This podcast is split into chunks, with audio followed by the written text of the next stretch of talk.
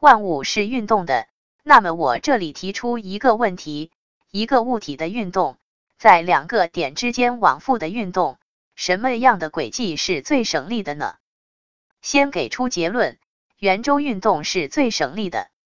以骑马为例，如果你直线到达终点，又从终点回到起点，那么马要加速、减速、停止，又从停止加速、减速到停止。那么马要耗费的力气要大于马绕一个穿过这两点的圆周所耗费的力气，前提是这两个点不要太远，也不要太近。老子《道德经》中非常注意万物运动的时态和动向，之字是进行时态，不字也是进行时态，前者是不停止，后者是暂停，止字是长时间停止。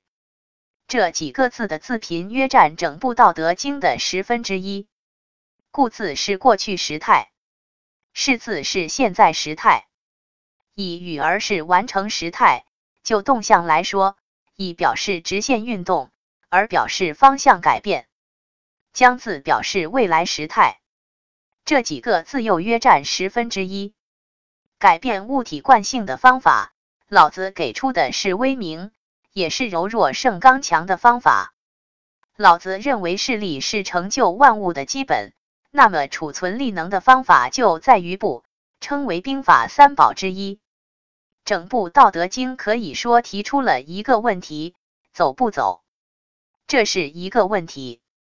走就要达到目标。当时的社会有三个基本的时代要求：一、人民要革命；二、国家要强盛，三天下要太平，就是安平泰，人民革命才能安居乐业，国家强盛才有真正的平等，天下有道才能大小和平共处。文武之道都以天地人为根本，孔子总结为三道：天道阴阳，人道仁义，地道刚柔。老子将道独立于天地人。认为道是天地人之外更根本与更高的存在，不是从属于天地人的自然存在。